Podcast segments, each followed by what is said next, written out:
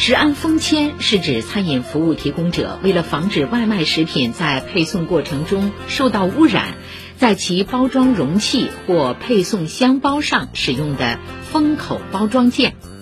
上海没有强制要求使用食安封签，市场普及率相对有限。解放日报说，成本是制约食安封签推广的关键因素，小规模经营者没有动力使用。即使由外卖平台承担食安封签费用，也难以为继。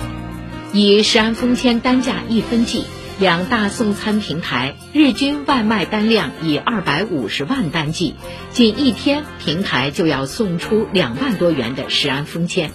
有人建议，相关机构可以推行更丰富的激励手段，加大食安封签覆盖面，缓解商家的成本问题。